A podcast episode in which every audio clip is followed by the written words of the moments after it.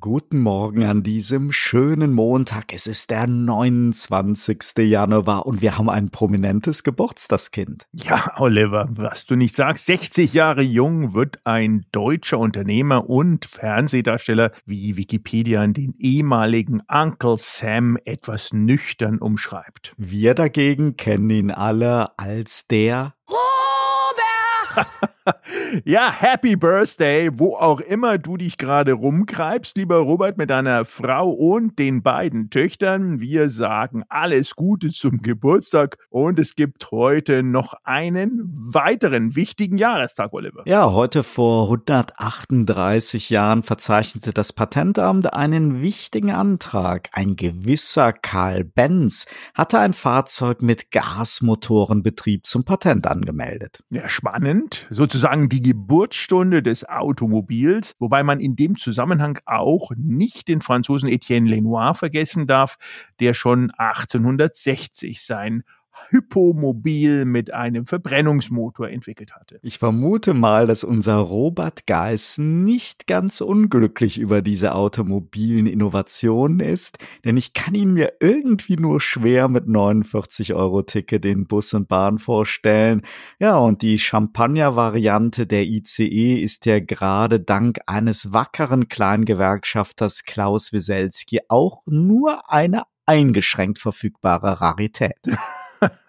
ja, ein Wahnsinn tobt durch Deutschland. Und mein lieber Oliver, ich habe natürlich an deinem leicht sarkastischen Tonfall erkannt und höre auch gleich raus, dass du diese Tage mit zu diesen vielen, vielen Millionen an Opfern des längsten Bahnstreiks aller Zeiten gehört hast und äh, mach es doch wie Robert und nimm doch einfach mal den Heli oder die Yacht, die bestimmt bei dir irgendwo verfügbar ist. Ja, das besitze ich leider beides nicht. Ja, mein prekäres Schicksal. Aber Michael, wir können festhalten, die Geschichte der Mobilität und der Verbrennungsmotor, die gehören sicherlich genauso unzertrennlich zusammen wie die jüngere Geschichte der Deutschen Bahn und GDL Pitbull Weselski, der uns nunmehr auch schon seit 16 Jahren als Vorsitzender der Gewerkschaft Deutscher Lokomotivführer mit Bahnstreiks beglückt. Ja, das wird, denke ich, eines dieser monumentalen, großen, letzten Gaben eines Herrn Weselskis. Es ist übrigens gar nicht so einfach, lustige Anekdoten von weltweiten Bahnstreiks irgendwo zu finden im Netz. Das scheint eine dann doch sehr deutsche Tradition zu sein. Und es gibt ja auch viel zu besprechen. Auf geht's, die Ampel steht auf grün für Turtle Zone Tiny Talks. Sie hören Turtle Zone Tiny Talks den Debattenpodcast zum Zeitgeist mit Michael Gebert und Oliver Schwarz. Herzlich willkommen zur Episode 153 der Turtle Zone Tiny Talks. Ja, nach dem einleitenden Schmankerl begrüßen Sie wieder am Mikrofon Michael Gebert und Oliver Schwarz. Schön, dass Sie wieder mit dabei sind. Servus, Oliver, nochmal. Ich sehe dir ja an, dass deine Stimme sich fast schon äh, so anfühlst, als hättest du auf eine Zitrone gebissen. Und ich glaube, liebe Hörerinnen und Hörer, Sie wollen nicht das entsprechende Gesicht dazu sehen. Denn wie ich mitbekommen habe, habe, hat der GDL-Streik ja deine ganze Reiseplanung in den letzten Tagen auf den Kopf gestellt und dir sehr, sehr viele Haare und Nerven gekostet gib doch zu, dass du, obwohl du wirklich der größte Verfechter, den ich zumindest persönlich kenne, für das Bahnfahren in solchen Momenten auch ein bisschen froh bist, über zumindest dieses eigene Kraftfahrzeug zu verfügen und das dann auch zu nutzen. Auch eben du als unerschütterlicher Bahnfan. Zitrone macht lustig, Michael. Und ich bin der Letzte, der am Streikrecht rütteln will oder den Lokführer nicht mehr Geld oder weniger Stress stressige Arbeitsbedingungen wünscht. Als Kind wollte ich unbedingt selber Lokführer werden, bevor sich dann der Berufswunsch hin zum Journalismus gedreht hat. Ich fremdele aber zugegebenermaßen ein wenig mit Herrn Weselski, bei dessen Rhetorik man nie so genau weiß, ob der Streik wirklich notwendig und verhältnismäßig ist oder ob der DB-Konzern wirklich so ein rücksichtsloser Ganovenbetrieb ist, ja, mit dem Instrumente wie Verhandlungen oder gar Schlichtungen ausgeschlossen sind. Insofern war es am Wochenende natürlich eine gute Nachricht, dass der Streik vorzeitig heute Nacht beendet wurde und man dann ab dem 5. Februar sogar verhandeln will. Ja, also äh, Verhandeln vor dem Verhandeln, sehr, sehr spannend. Der Schaden für die Gesamtwirtschaft und aber auch natürlich für den Steuerzahler ist trotzdem immens. Denn einmal für die Fahrgäste, für die Unternehmen, dann aber auch für die Waren im Güterverkehr darf man nicht unterschätzen, in den eh schon hochgradig strapazierten Straßen durch die LKWs, die dann natürlich hier auch alles mal zumindest zeitweise übernehmen mussten, sind im Güterverkehr doch einige tausend Waren mit war mit entsprechenden Gütern auch stecken geblieben und gestrandet, aber vor allem natürlich, und das ist ja nicht unbedingt immer mit Zahlen zu beziffern, ist das Vertrauen in die Verlässlichkeit der Deutschen Bahn. Ich hatte übers Wochenende gerade auch wieder gelesen, dass eine Rekordsumme gerade im Jahre 2023 an möglichen Zurückzahlungen an protestierende Kunden wegen Verspätung von der Deutschen Bahn zu erwarten waren. Da sind, ging es um Summen im dreistelligen Millionenbetrag, also um die 130 Millionen, die da anscheinend die Bahn zurückzahlen muss aufgrund von Verspätungen. Sprich, da gab es ja schon mal grundsätzlich nicht unbedingt das beste Pflaster für einen, ähm, ja, für den Start eines Streiks. Die, die Nerven waren schon von Anfang an mehr als strapaziert und es ist schon ziemlich skurril, dass kein anderer äh, ihr irgendwie Streit oder auch Protest von Bauern oder wem auch immer so das Land dann da wirklich schlagartig stilllegen kann, wie jetzt diese sehr kleine, muss man sagen, Gewerkschaft GDL. Und deren Mitglieder haben zwar einen sehr wichtigen Job und auch viel Verantwortung für natürlich die Passagiere und alle, die dort in diesem Fahrgeschehen involviert sind. Sie repräsentieren aber eben doch nur einen kleinen Teil der Belegschaft. Und Klaus Wieselski wirkt in jedem Fall immer so, als ob ihm diese Macht, die er dort repräsentiert und vertritt, sehr bewusst und auch sehr wichtig ist. Ja, das Problem bei allen Säulen der Mobilitätsinfrastruktur ist diese gefühlte Geiselnahme der Passagiere und deren Streikfolgen, die ja oft weit über die Kosten eines Tickets und damit auch einer Ticketkostenrückerstattung hinausgehen können. Verpasste berufliche Termine, verpasste Anschlüsse und noch viel, viel mehr. Das kennen wir ja auch von den Streiks bei den Piloten. Nur bei der Bahn sind die Folgen halt wirklich flächendeckend. Im Übrigen ja ein Grund, warum die Eisenbahn früher hierzulande und auch noch in vielen anderen Ländern eine Staatsbahn war oder noch ist. Und Weselski der wird schnell wütend. Immer wieder argumentiert er dann, dass man den Lokführern ja erst den Beamtenstatus weggenommen hätte und nun auch noch das Streikrecht absprechen will. In dieser Zuspitzung hätte er durchaus recht, aber natürlich ist das sehr zugespitzt und nicht der wirkliche Grund für den jetzigen XXL-Streik. Er überzieht regelmäßig die berechtigten Anliegen der Lokführer und riskiert dabei immer wieder das Verständnis und den Rückhalt der Menschen. Umgekehrt hat er natürlich für seine Mitglieder auch Verdienste und ja, wenn eine Mobilitätsinfrastruktur so kritisch und so gesellschaftsrelevant ist, dann erscheinen manchmal die ja mittlerweile sehr lange zurückliegenden Entscheidungen für eine Privatisierung der Bahn als wirklich nicht zu Ende gedacht. Wie immer ist aber alles wesentlich vielschichtiger und besonders beachtlich finde ich, dass gerade die Gegner von staatlichem Unternehmertum und diese Verfechter von Privatisierung diejenigen sind, die jetzt am lautesten seit Jahren über die Unzuverlässigkeit der Bahn schimpfen. Ja, das mag so sein. Du bist dann natürlich mehr auch vor Ort vertreten, was ich es auch festgestellt habe, zumindest diesen sechs Tagen, dass gerade die Bahnhofsgegenden, die jetzt ja auch nicht unbedingt bekannt sind für Blüte und Fröhlichkeit und Schönheit, noch mehr verwahrlost sind, weil ja zumindest mal auch die Shops, die von den Reisenden leben, zwar geöffnet waren, aber dann nur noch von ihrer doch sehr speziellen Klientel umworben wurden. Also das war wirklich ähm, ein Bild des Trauers teilweise und diese Unzuverlässigkeit, auf die du angesprochen hast in deiner Argumentation, ist natürlich auch wiederum nicht zwingend auf die Privatisierung zurückzuführen. Privatisierung hört sich ja wirklich danach an, dass da ganz viele beteiligt sind. Im Zweifelsfall ähm, alle und ganz viele tolle Investoren. Nein, der deutsche Staat ist weiterhin 100-prozentiger Gesellschafter und Du hast also wieder einmal recht. Es ist alles deutlich vielschichtiger. Es muss hinterfragt, durchgangen, durchsetzt und auch von der Seite betrachtet werden. Und diese latenten Fehlentscheidungen sind eben dann doch keine Frage von staatlich oder privat.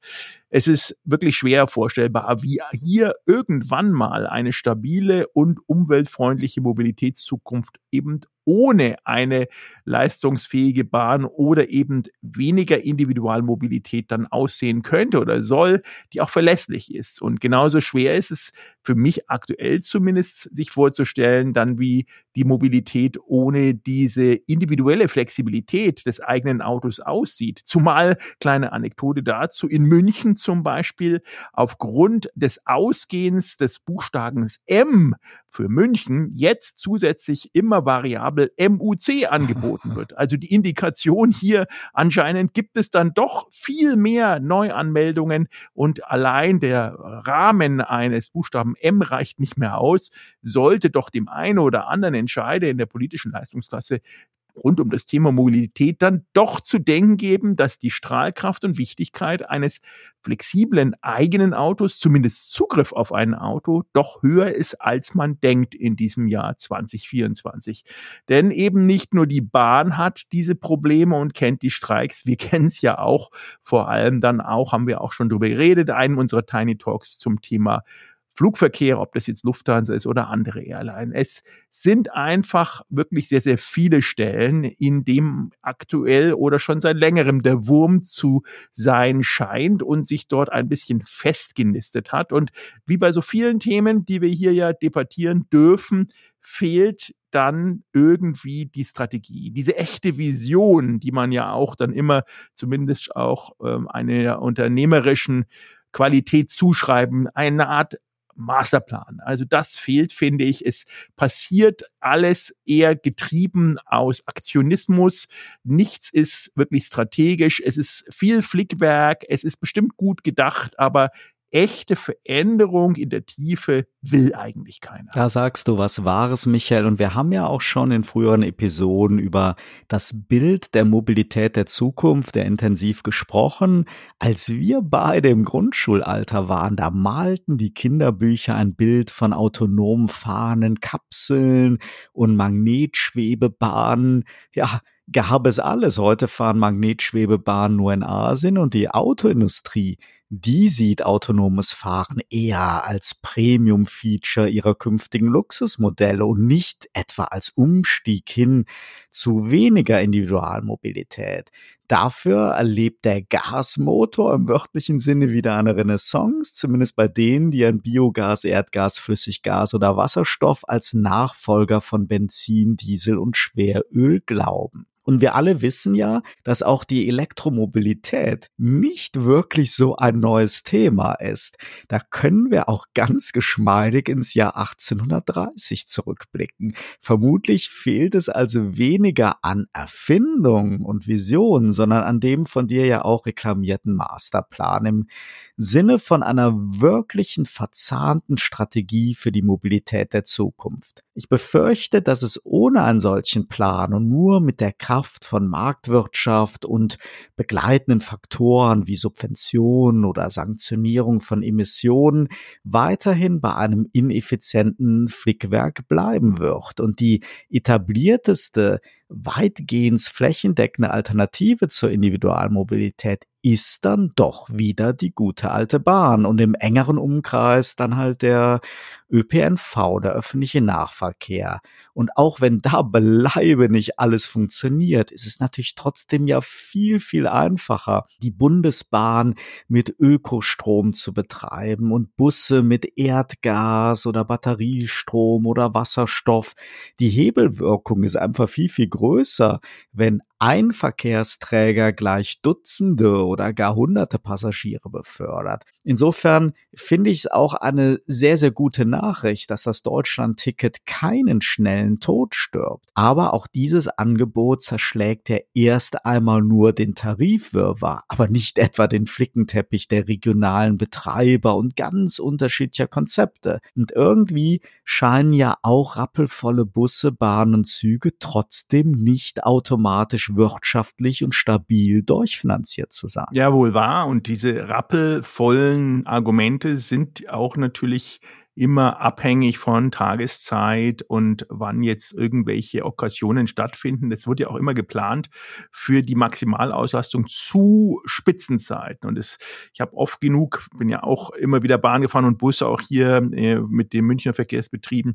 Es gibt einfach, wenn man Off-Season fährt, sprich, wenn die Leute entweder eben nicht in der Rush-Hour sind zur Arbeit, von der Arbeit oder irgendwelche Konzertbesuche oder Fußballspiele oder sonst irgendwas, Großveranstaltungen stattfinden, dann sind diese Mobilitätsgaranten auch leer oder sehr leer. Also ich glaube, es lohnt sich ein Blick eben auch zurück auf eine individuelle und dann auch innovative Mobilitätskonzeption, die es in der Geschichte ja auch gab und ein Blick nach vorne, welche Mobilitätswende beziehungsweise welche Bestandteile einer Mobilitätswende dann auch wirklich realistisch, finanzierbar und auch zukunftsweisend erscheinen könnten. Unbedingt nach unseren Sponsorenhinweisen. Dieser Podcast wird Ihnen präsentiert von Visual Communications Experts. Wir bringen Sie auf Sendung. Video, Livestreaming, Webinare und Podcasts. Ihre Experten für Audio und Video in der Unternehmenskommunikation. Weitere Informationen unter www.visual-communications-experts.com.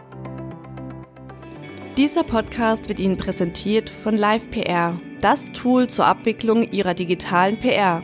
Wir veröffentlichen und verbreiten Ihre Story, damit sie von Ihrer Zielgruppe gefunden und gehört wird. Suchmaschinenoptimiert, reichweitenstark und auswertbar. Mehr Informationen unter livepr.de/info. Ja, wir sind wieder zurück bei Turtle Zone Tiny Talks, Ihrem Lieblingsdebatten-Podcast rund um Zeitgeistthemen. Und diesmal bei der Episode 153 und vor dem Sponsorenhinweisen haben wir ja ein bisschen zu den Themen Bahnstreiks und eben dem heutigen Jubiläum der Patentanmeldung von Karl Benz für ein Gasmotor-Kraftfahrzeug gesprochen und das zum Anlass auch genommen, um über Mobilität im Allgemeinen zu sprechen. Ein Thema, das die Menschen jeher fasziniert hat, umso mehr, dass sie sich ja auch sozusagen außerhalb von ihren Standorten interdisziplinär und schon fast global immer und permanent bewegen wollen und auch können und bei dem derzeit nicht so ganz klar ist, zumindest in Deutschland hat man die Ansicht oder auch den Anschein, wohin denn der Weg wirklich führt. An Technologien mangelt es zumindest nicht, Michael, sondern an Interessen, Befindlichkeiten, Finanzierung, Rentabilität und eben diesem berühmten verzahnten Masterplan. Wir wissen eigentlich nur, was nicht mehr geht verstopfte Straßen, hohe Emissionen, viele Domestikflüge oder verspätete und unzuverlässige Züge. Aber selbst dann bleibt noch eine zusätzliche Barriere, ein zusätzlicher Streitpunkt, nämlich die Frage der liebgewonnenen Individualmobilität mit der vermeintlich größtmöglichen Flexibilität gegenüber der Shared Mobility mit dann dieser vermeintlich sehr geringen Flexibilität und vielen Versorgungslücken, gerade außerhalb der großen Städte. Michael, wenn du zurückblickst, wie sieht denn dein Blick auf die Geschichte der Mobilität aus? Was waren in der Vergangenheit so deine Konzepthighlights und welche Vision einer Mobilität der Zukunft hältst du für wünschenswert? Erstmal vielen Dank für die Überleitung hier, Oliver. Die Geschichte der Thematik, mobil zu sein oder gefühlte Immobilität ist ja auch immer eng verbunden. Vielleicht eines der Basissituationen, die den menschlichen Fortschritt und den technologischen Fortschritt, sprich auch die Innovation miteinander verknüpfen können. Und ich erinnere mich noch ähm, sehr gut an ein Gespräch vor ungefähr acht Jahren war das. Da ging es um, der eine oder andere mag sich auch noch dran erinnern, um dieses Thema, dass man die äh, schnelle äh, Züge durch Röhren schickt. Und das war auch ein Unternehmen, an dem der ähm, omnipräsente Elon Musk beteiligt war. Auch eine Münchner, da gibt es, gab es entsprechende Wettbewerbe. Die Münchner haben das auch immer wieder gewonnen. Mittlerweile hat sogar der Freistaat Bayern dafür auch eine Teststrecke, die sage und schreibe, glaube ich, 100 Meter lang ist, mit 20 Millionen finanziert. Wann kommt denn das bayerische Hyperloop Söderwan? Der Hyperloop, genau. Und der Hyperloop ist ja eigentlich ein Konzept, der grundsätzlich damals schon, und ich habe mir, wie gesagt, vor ich glaube, es ist schon fast eine Dekade her, äh, damals mit dem Vertreter von Hyperloop das genau angeschaut und hat es auch präsentiert. Und eine der Präsentationszahlenwerke war eben die Rechnung, was würde es denn kosten, auf dem Reißbrett ein Hyperloop-Konzept über die komplette Deutsche Republik auszubauen und auch die großen Städte, also eine Million plus, miteinander im ersten Schritt zu verbinden. Im Gegensatz zu sozusagen immer wieder Bestandssysteme weiter zu pflegen, auszubauen und sozusagen vor dem möglichen maroden Ende zu schützen. Und das war extrem erstaunlich, wie in Anführungsstrichen wenig Investitionen, also wir reden natürlich immer noch über Milliarden, da nötig gewesen wären, um sowas zu wagen. Aber da kommen wir auch schon genau zu unserem Thema. Da müssen Entscheidungen getroffen werden, und zwar auf Bundesebene, die dann aber auch durchgesteuert werden sollten auf Landesebene. Und das hat da nicht stattgefunden. Aber die Technologie, Michael, ist die wirklich da? Man, da. man liest jetzt ja, dass da eigentlich die ganzen Pilotprojekte eher gescheitert sind. Ja, im westlichen äh, Umfeld ja. Die, ähm, die Firma Hyperloop war ja sehr, sehr aktiv äh, im arabischen Raum, ist äh, im amerikanischen Raum und auch im asiatischen Raum. Und äh, es gibt jetzt Hyperloop-Konzepte gerade in Shenzhen und in Beijing, äh, wo dort auch größere Strecken, also wir reden immer noch nicht über Tausende von Kilometern, aber ähm, Hunderte von Kilometern eben ähm, verbunden sind und dort auch schon ähm, in kleinen Runs funktionieren. Also das scheint zu funktionieren. Im Prinzip ist es ja eben ähnlich wie äh, der eine andere mag sich daran erinnern, die Magnetschwebebahn, die ja auch ich glaube, über fünf Jahre am Münchner Flughafen auch aufgebaut war und die man bewundern konnte, die dann ja auch ähm, ein wirklich leidseliges Ende in einer kleinen Teststrecke gefunden hat und jetzt irgendwo verrottet. Ja, unser stolzer Transrapid, so ist es, genau. der ist ja über Jahre hinweg getestet worden. Er fährt in China, das genau. heißt generell scheint es ja zu funktionieren. Trotz allem wurde es hier ja nicht wirklich für betriebstauglich angesehen. Genau, und auch sogar die kleinsten ähm, experimentellen Strecken, die ja auch wirklich dem Projekt im Sinne von, ist es praktikabel, ist es machbar, nicht geschadet hätten. Und die Idee war ja, den Münchner Flughafen mit der Innenstadt damit zu verbinden, wäre jetzt meines Erachtens eine Sensation, weil in München hatten wir jetzt zumindest die letzten Monate die Situation, dass die zwei S-Bahn-Strecken, die ja den Flughafen mit dem öffentlichen S-Bahn-Netz verbinden, beide immer wieder ausgefallen sind wegen Wartungsarbeiten. Das heißt, das Drama da ist, kann man sich gar nicht vorstellen, neben dem Zeiteffizienz und natürlich auch dem Reisekomfort. Aber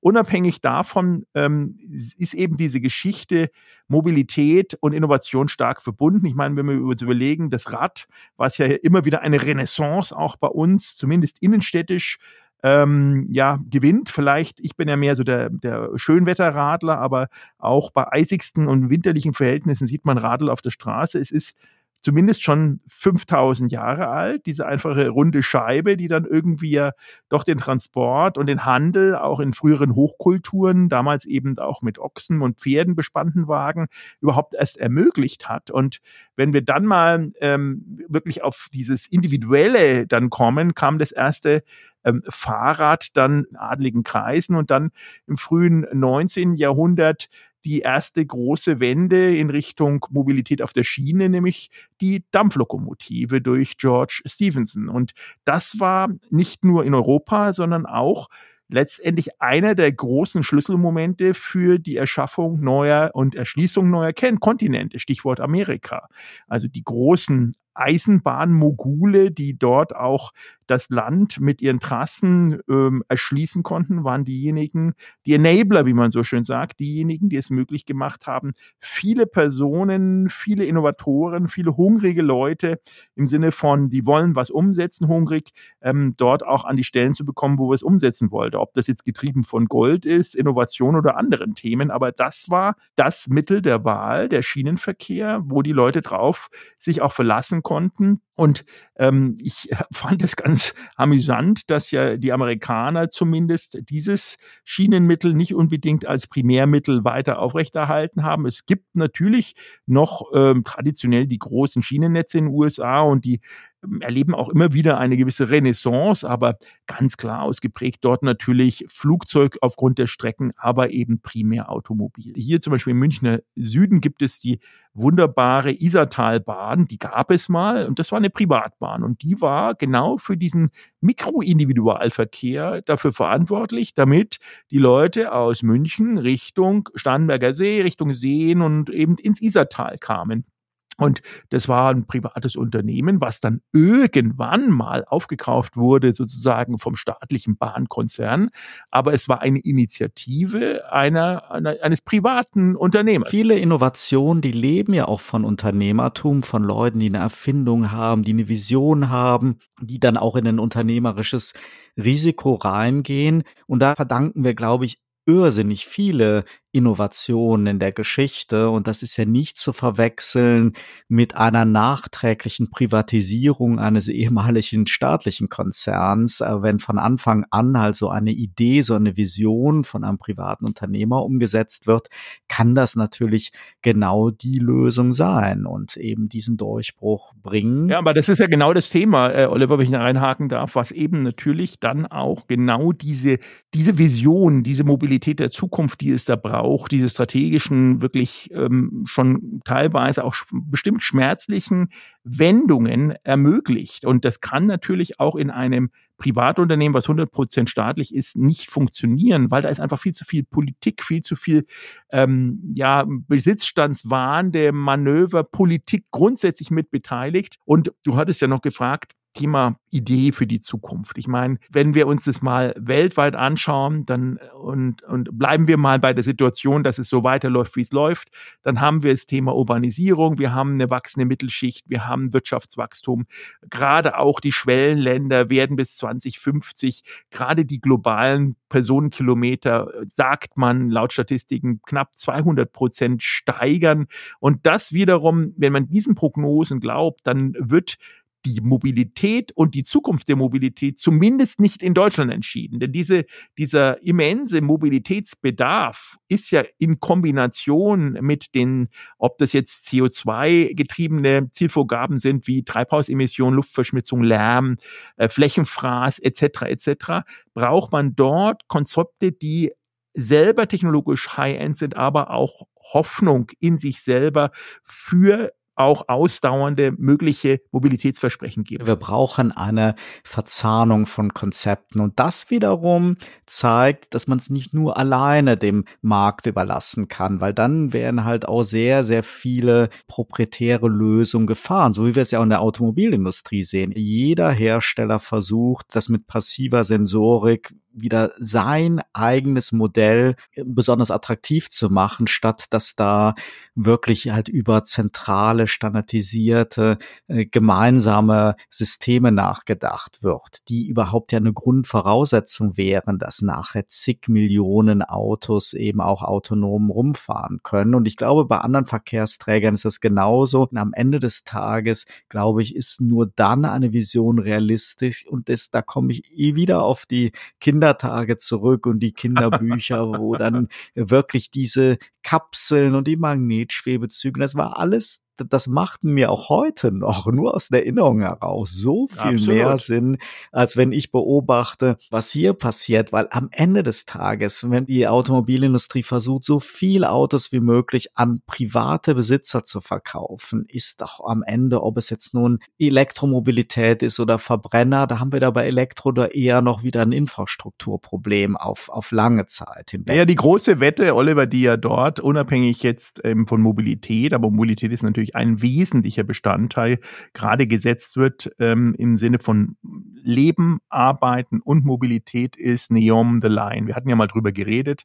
Also sozusagen, wie könnte eine moderne Stadt mit in dem Fall 170 Kilometer Länge ähm, in, jetzt in Saudi-Arabien, ja, da, da wird es hier dem einen oder anderen schon wieder ganz, ganz schlecht, aber äh, zumindest ist es mal ein Ansatz, eine völlig neue Denke für die Zukunft zum Thema Leben, Arbeiten und Mobilität zu denken. Ob die jetzt gut ist oder schlecht, sei mal dahingestellt, aber man muss es zumindest eine Chance geben, wie man zukünftig Milliarden von Menschen auf der Welt, wie du sagst, mit Überschnittmengen an Mobilitätsangeboten und Versprechen ausstatten kann, die eben es auch zulassen, dass jeder dorthin kommt, wo er will, aber gleichzeitig nicht eben in den kompletten Wahnsinn ähm, wie reinläuft wie bei uns, wenn die Straßen voll sind, die Bahn streikt oder sprichweg eben vielleicht auch im Alter keine Mobilität mehr möglich ist. Jetzt kann man ja diese Vision der autonomen Mobilität in zwei Richtungen sehen und ich finde es viel, viel charmanter, wenn man das als die Lösung für Shared Mobility ansieht. Also diese Vision wirklich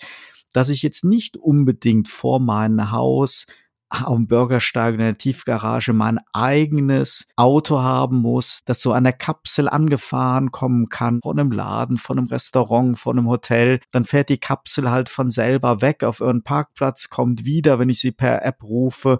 Oder es kommt eine andere Kapsel. Also ich habe ein Anrecht vielleicht auf eine Kapsel, aber ein Abo-Modell, aber es muss nicht immer dieselbe sein. Und die Automobilindustrie, die hat eine komplett andere Vision. Die malt auch das Bild der autonomen Mobilität. Da ist es aber eher so, genießen Sie die Zeit an Bord, arbeiten Sie, schauen Sie mit Ihren Kindern Filme an und das Auto fährt halt von selber. Das sind komplett zwei andere Erzählungsrichtungen hin, weil die Leute ja auch so gewohnt sind, Autos als Prestigeobjekt anzusehen. Das geht ja auch, das ist ja nicht nur Autos, aber Fahrrädern äh, genauso. Ist ja auch ein Wahnsinn, gar nicht jetzt mal von Hightech-Sporträdern gesprochen, wo man ja verstehen kann, dass wenn jemand ein Triathlon-Sportler ist, dass er halt ein besonders Hightech-Fahrrad braucht. Es ist ja mittlerweile wirklich Statusobjekt, wo Leute, die vielleicht zehnmal im Jahr fahren, aber trotzdem mittlerweile das ganz cool finden, zigtausende Euro in ein Fahrrad zu investieren. Solange dieses Denken da ist,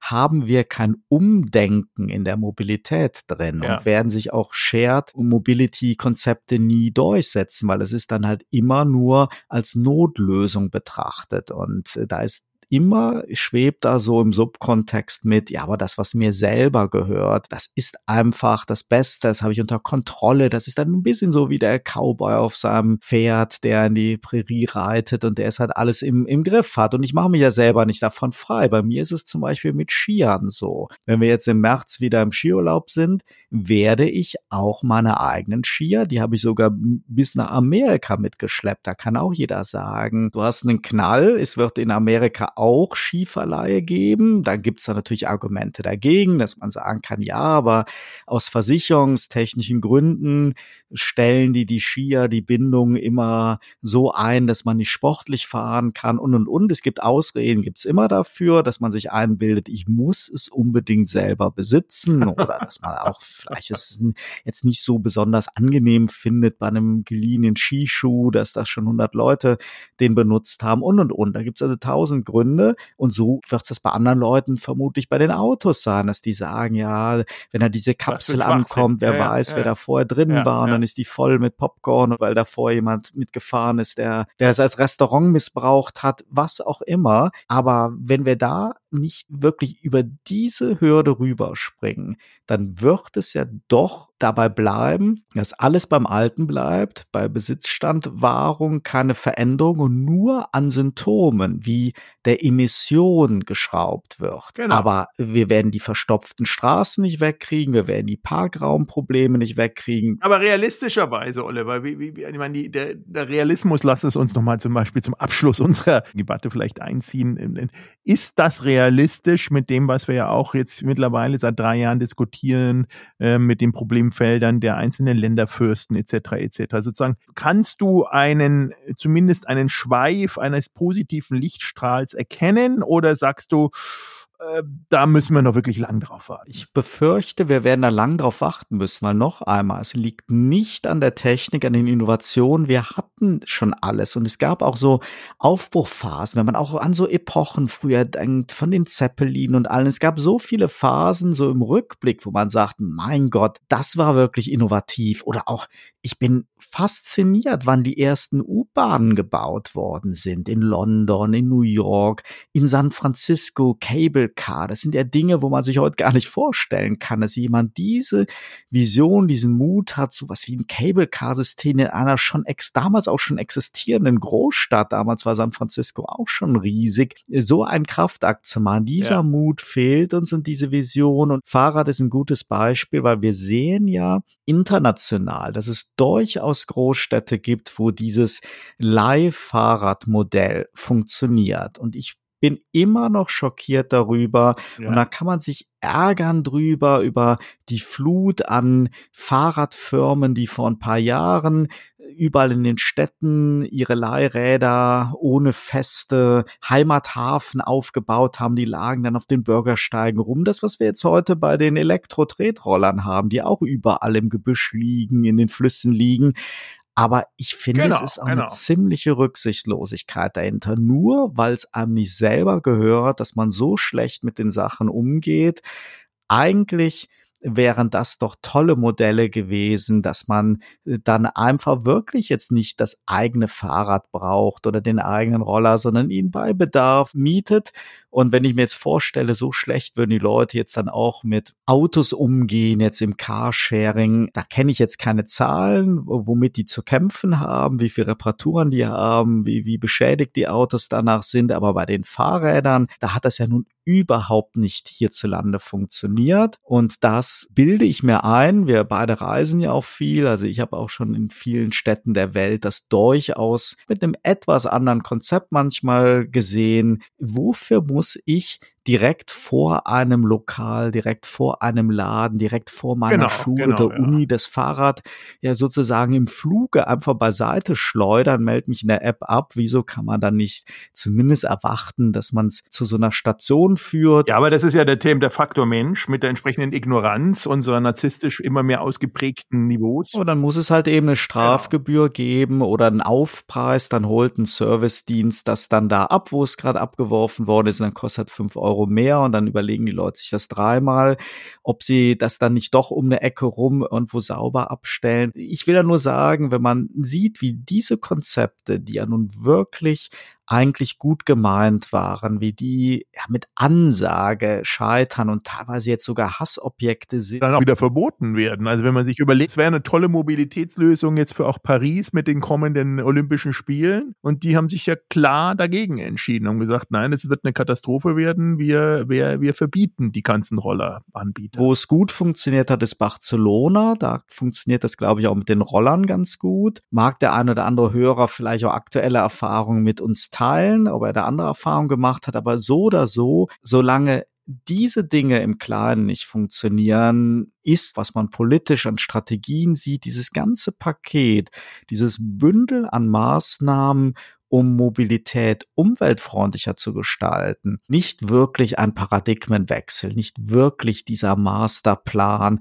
wo Dinge auch verzahnt sind. Ich meine, was macht's für einen Sinn, wenn wir Abverkäufe von Autos ja bis zuletzt noch fördern mit Förderpaketen und gleichzeitig dann die Kommunen das Auto besitzen, ja, ja, zu, zur Pain machen, indem immer mehr Parkplätze gesperrt, abgeschafft werden, immer höhere Parkgebühren, genau, genau, immer ja. mehr Verkehrsordnungsmaßnahmen, immer höhere Strafzettel sind. Das passt ja, das ist ja nicht aus einem Guss. Durchaus einen großen Charme an dieser Idee, diesen Individualverkehr aus den Innenstädten rauszuhalten, aber dann muss das eben auch verzahnt gehen mit einem Gesamtkonzept, einer attraktiven Alternative dahinter und das vermisse ich halt einfach. Und da vermisse ich aber auch die Bereitschaft der Menschen und dieses Umdenken. Es ist einfach diese Mutlosigkeit, wirklich mal für, für große Veränderungen da. Und da gibt's halt einfach zu viel Verzahnung, Abhängigkeiten bei uns wird und nicht nur in Deutschland, auch in vielen, vielen anderen Industrienationen wird einfach eher am Symptom rumgedoktert oder es gibt dieser Glaube dran, dass sich das völlig im freien Markt halt entwickelt und das funktioniert halt nicht. Ja, also ähm, ich hoffe jetzt, das war jetzt nicht zu negativ. Ich glaube, diese Radikalität, die wird es dann irgendwann mal auch, wenn es nicht mehr anders geht, unter Zwang geben müssen, denn nur radikale Systemumbrüche äh, werden dann auch so funktionieren ich glaube auch unser Megathema oder Metathema künstliche Intelligenz spielen da auch mit eine Rolle rein, auch wenn es jetzt vielleicht nicht sofort so ersichtlich ist. Ähm, es bleibt spannend. Ich habe noch, Michael, noch zum Abschluss ein Positivbeispiel, weil wir wollen ja positiv enden. Das wäre schön. Du weißt ja, ich halte sehr viel von dieser Idee, von diesem 49-Euro-Ticket, selbst wenn das ja auch oft sehr, sehr durcheinander geht in der Kommunikation. Das ist ja kein Ersatz für die Fernstrecke. Da geht es ja darum, diesen Tarifwirrwarr zu entwirren und einfach, dass man spontan benutzen kann. Und jetzt, wenn wir aber generell mal aus dieser Verzahnung von dem öffentlichen Nahverkehr und der Bahn reden. Und jetzt hat die Bahn mit einem ihrer vielen, vielen Tochterfirmen, Start-up-Wettbewerben, wie auch immer, haben die jetzt mittlerweile schon in einen oder mehreren Dutzend Städten, das sind natürlich dann die größeren Städte, haben die eigene in den Bahnhöfen angesiedelte Coworking Areas geschaffen, die wirklich attraktiv sind preislich und dass ich wirklich arbeiten kann bis fünf Minuten bevor der Zug abfährt und direkt am Gleis dran bin. Das kann kein anderer Coworking Space so leisten. Hochattraktiv. Ja, ja. Ideen sind gut. Solche Ideen braucht es, solche Verzahnungen braucht es. Da müssen dann halt auch auch die verschiedenen Leistungsträger, die verschiedenen Wettbewerber besser zusammenarbeiten. Und das ist etwas, das muss halt politisch moderiert werden, es muss kuratiert werden, mit Visionen begleitet werden und auch mit einer öffentlichen Debatte, dass halt da auch ein gemeinsames Verständnis da ist. Also wenn man wirklich eine Mobilitätswende will, dann darf man auf jeden Fall diesen Patienten Bahn da nur das Notwendigste machen. Ich glaube, es ist eine ganz wichtige Säule, da bin ich fest von überzeugt in Kombination dann auch mit den anderen Verkehrsträgern und hoffentlich dann so lustigen Kapseln und Magnetbahnen und Hyperloops und was auch immer. Also ich lasse von meiner autonomen, kleinen, knuffigen Kapsel einfach nicht los. Ja, ja, ja ihr merkt es schon. Also Oliver, jetzt legen wir das Kinderbuch wieder aus der Hand genau. und kommen zurück zu unserem zeitgeistigen kleinen Podcast Tiny Talks. 20 Minuten sind längst vorbei. Ich hoffe, Sie sind auch mittlerweile angekommen in Ihrem Büro oder zumindest äh, im besten Weg dazu. Äh, wir freuen uns auch natürlich, dass Sie uns bis hierhin wieder zugehört haben. Oliver, willst du noch abschließend was sagen, wann wir uns wieder hören oder ähm, welche Themen wir da schon uns überlegt haben? Also was wir ja wissen auf jeden Fall, Michael, die Episode 154 steht dann wieder im Zeichen der künstlichen Intelligenz. Und in dem Sinne, erstmal freuen Sie sich, der Streik ist seit heute Nacht vorbei. Genießen Sie jetzt auch das Wetter soll ja doch auch wieder an einigen Stellen kälter werden und dann steht ja der Karneval bevor. Genießen Sie das Wetter, es wird kälter. Nach dem Streik ist vor dem Streik. Sie, Sie sehen schon, die Aussichten sind sensationell. Genau. Ich sehe das schon bildhaft vor mir. Ab dem 5. Februar wird verhandelt. Kurz danach ist Weiberfastnacht und ich würde es dem Herrn Wieselski noch zutrauen, dass er uns noch schön zu Karneval Fortsetzung des Streiks bringt. Und da hört der Spaß auf. An Karneval müssen die Bahnen fahren, weil wir wollen ja nicht, dass die Karnevalisten alle im Auto unterwegs sind. Um Gottes Willen. In diesem Sinne wünsche ich Ihnen einen guten Wochenanfang. Genießen Sie es. Bleiben Sie gesund und bis auf ganz bald. Turtle Zone Tiny Talks der Debattenpodcast mit Michael Gebert und Oliver Schwarz. Immer zum Wochenstart auf allen Podcast-Plattformen und auf turtlezone.de. Oh!